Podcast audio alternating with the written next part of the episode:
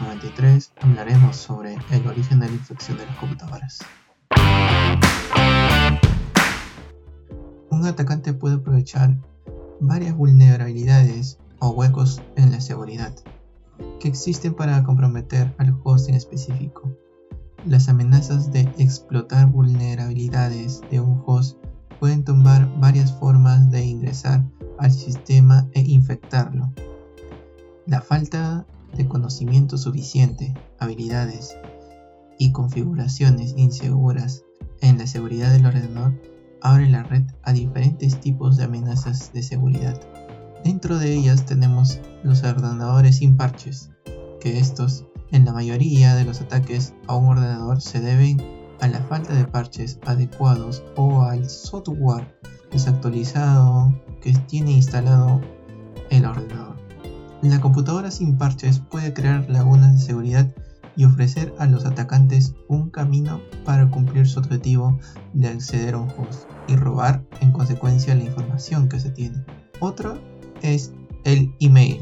La seguridad del sistema de ordenador puede verse comprometida al enviar correos electrónicos no solicitados como phishing, archivos adjuntos maliciosos y correos electrónicos no deseados. Otra también es el intercambio de archivos de red. El uso compartido de archivos de red permite a los usuarios compartir archivos entre sus sistemas individuales a través de Internet, aunque facilita a los usuarios compartir archivos donde entre ellas hay muchas amenazas como infecciones de malware, exposición de información sensible o importante que se tiene almacenado. Otro es las descargas de Internet.